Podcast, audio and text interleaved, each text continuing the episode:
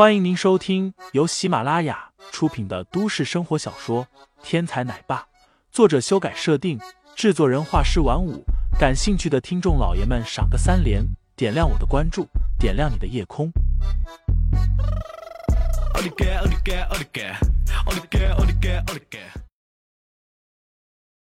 第五十一章，还能这么开？上是浪子三刀。蒋逸晨解释道：“这个人跟我较量过，不是我的对手。没想到王斌没有找到我，又去找了浪子三刀。哼哼，既然如此，那就让我看看，这么长时间没较量了，浪子三刀是不是有了进步？”蒋逸晨冷哼了一声：“这家伙是个技术狂人，虽然名义上是明珠第一高手，但其实跟炎夏第一高手也差不多。”毕竟，整个国内能够打过他的，还从没出现过。唯一一个可能是对手的人，代号永恒。这个人的基本功很扎实，虽然没有什么特别著名的入侵案例，但是出手却是力不虚发，从来没有失败过。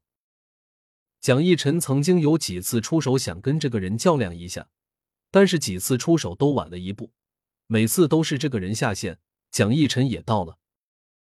蒋逸晨也曾根据这个人的行为对其进行过跟踪，但是这人很狡猾，操控着众多的木马电脑进行黑客行为。每次蒋逸晨最多追踪到一个替代品，就再也追查不下去了。白事官心思比较缜密，随口问道：“蒋二少，永恒不会在明珠是吧？”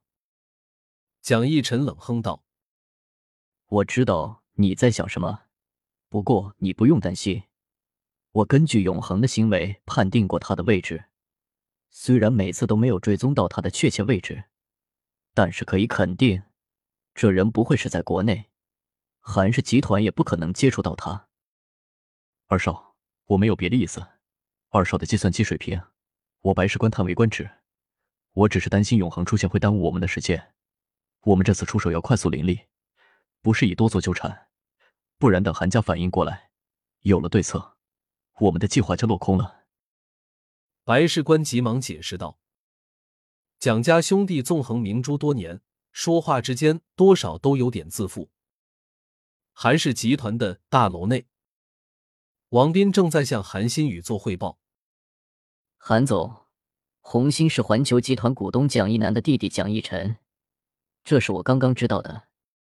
我怀疑这次的黑客入侵事件就是蒋逸晨做的，不过没关系，我找到了明珠市的另一面计算机高手，化名浪子三刀的江琴先生。江琴先生一身的本领不在蒋逸晨之下，相信这一次我们一定能找到破绽，打败他们的。王斌信誓旦旦的介绍，同时不住的用眼角扫视韩新宇的面庞。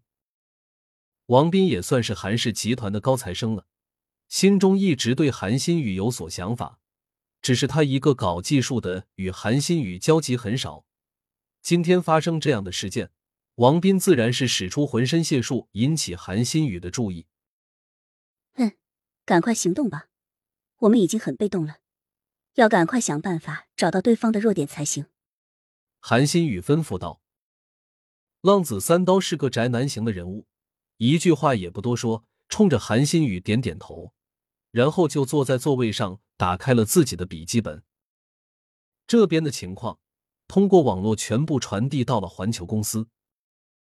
蒋逸晨嘴角带起了一抹微笑：“这下成了。”蒋逸南道：“成功了，还没，不过应该很快就搞定了。